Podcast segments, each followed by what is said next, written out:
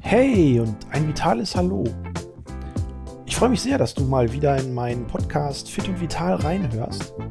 Und heute möchte ich mal das Thema digitale Fitness ansprechen. Wir haben in der Vergangenheit ganz viel über, ich sag mal, analoge Fitness gesprochen. Wie trainiere ich richtig? Ähm, wie kann ich meine Gesundheit fördern? Was muss ich tun, um fit zu bleiben? und all diese schönen Dinge. Heute wollen wir uns mal mit dem Thema digitale Fitness auseinandersetzen. Und das ist ja ein Thema, was in den letzten zwei bis drei Jahren echt ordentlich an Dynamik gewonnen hat. Und mittlerweile gibt es ja unterschiedlichste Möglichkeiten im Rahmen von digitaler Unterstützung seine Fitness zu beeinflussen. Gesundheitsdaten zu tracken, oder Trainingspläne zu entwickeln und das Ganze auch begleiten zu lassen. Was sind das alles für Dinge, die es da gibt? Darüber möchte ich mit dir heute sprechen. Wearables, Apps und Co. Fangen wir mit den Wearables an. Fitness-Tracker, die ich am Handgelenk trage und die mir neben der Uhrzeit oder der eingegangenen WhatsApp-Nachricht auch viele, viele Informationen über tagesaktuelle Fitnesswerte liefert. Wie viele Schritte habe ich gemacht? Wie viele Kalorien habe ich verbrannt? Was ist mit meinem Stresslevel? Wie sieht es mit meiner Sauerstoffaufnahme aus? Um einfach nur mal ein paar Beispiele zu nennen, was diese Wearables alles messen oder tracken können. Das ist eine ganze Menge an Daten, die eine gewisse Aussage darüber treffen, wie mein Aktivitätslevel über den Tag gestaltet war. An welchen Momenten des Tages hatte ich eine höhere Herzfrequenz? Wann war mein Stresspegel oben? Oder wann hatte ich einen guten Ruhepuls? Auf der anderen Seite können wir aber auch anhand dieser Wearables unsere Trainingsleistungen dokumentieren. Mittlerweile gibt es viele Funktionen an diesen Uhren, wo wir einfach mal einschalten können, wenn wir mit dem Training beginnen oder mit dem Training enden. Und dann ist das völlig egal, ob das Ausdauertraining, Krafttraining oder Yoga ist.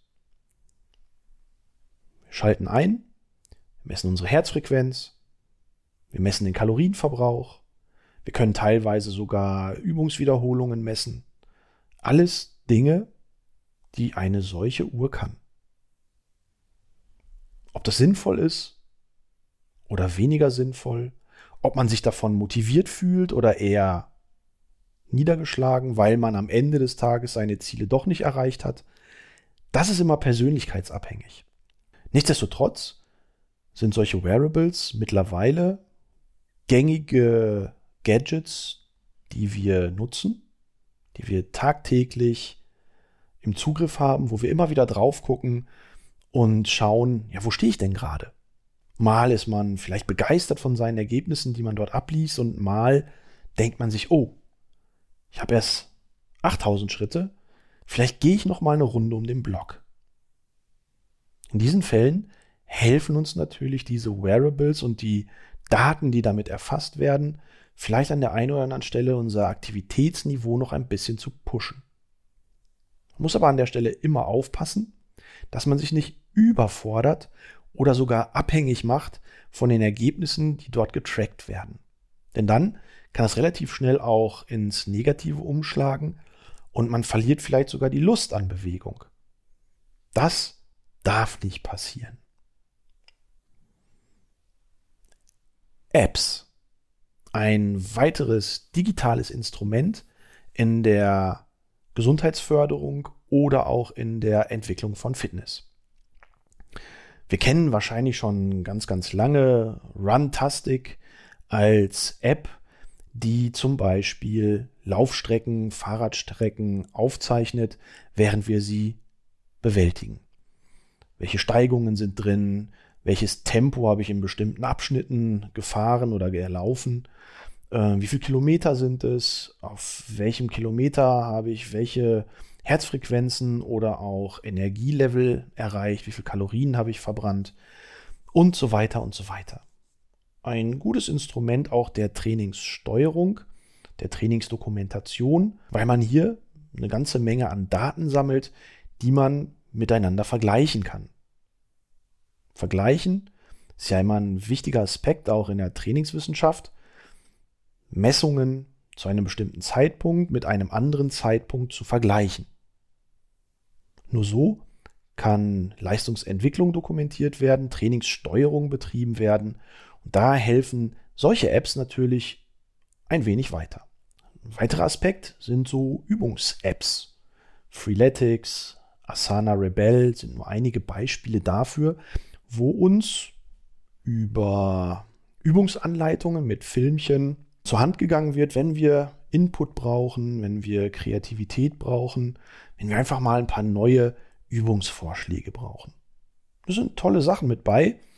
Kreatives Übungsgut, was man vielleicht nicht alltäglich in seinem eigenen Training wiederfindet. Und so bieten solche Apps eine ganze Menge an Variationsmöglichkeiten. Aber man muss dazu sagen, nicht all diese Apps, die man findet, sind auf der einen Seite qualitativ hochwertig und auf der anderen Seite nicht alle sind kostenfrei. Also muss man hier immer genau hinschauen, in welchem Preis-Leistungs-Verhältnis kaufe ich mir denn Informationen und Anregungen ein. Oder verbinden sich damit vielleicht sogar Kostenfallen, wo man monatliche Gebühren entrichten muss. Da sollte man auf jeden Fall aufpassen, wenn man sich mit diesen Apps auseinandersetzt. Dritter Punkt. Zusätzliche Geräte, die uns im Rahmen von digitaler Fitness und Gesundheit unterstützen können. Ich denke da an die Körperwaage. Früher war die Körperwaage etwas, wo ich mich draufgestellt habe, dann hat sich ein Rad gedreht und am Ende des Drehens hat es mir das Gewicht angezeigt.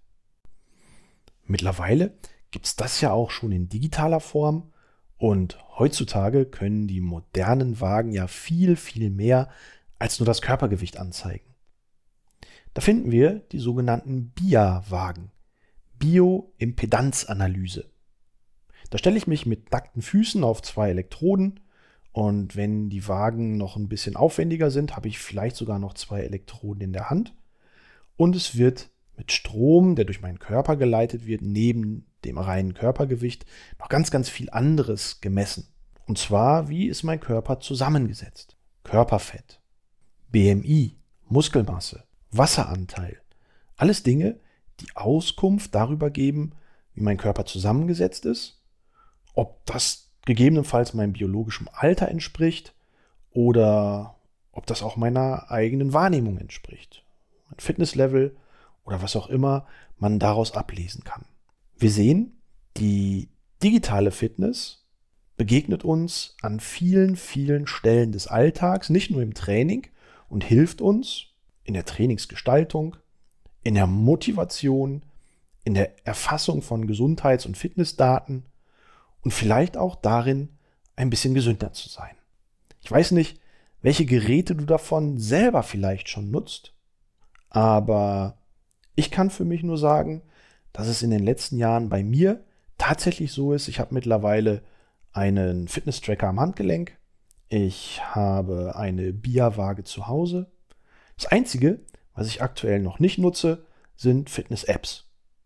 Da verlasse ich mich im Moment noch so ein bisschen auf meinen eigenen Sachverstand, auf meine Fachkompetenz im Bereich Fitness und Training. Aber mal sehen. Ich habe tatsächlich schon mal in die ein oder andere App reingeschaut und da sind wirklich tolle Sachen bei. Aber aktuell brauche ich das, glaube ich, noch nicht. Und so werde ich mich jetzt einfach mal mit meinen eigenen kreativen Ideen für Übungen in meinen Übungsraum begeben und ein bisschen trainieren. Das solltest du jetzt auch machen. Also, hau rein. Dein Christian Kuhn.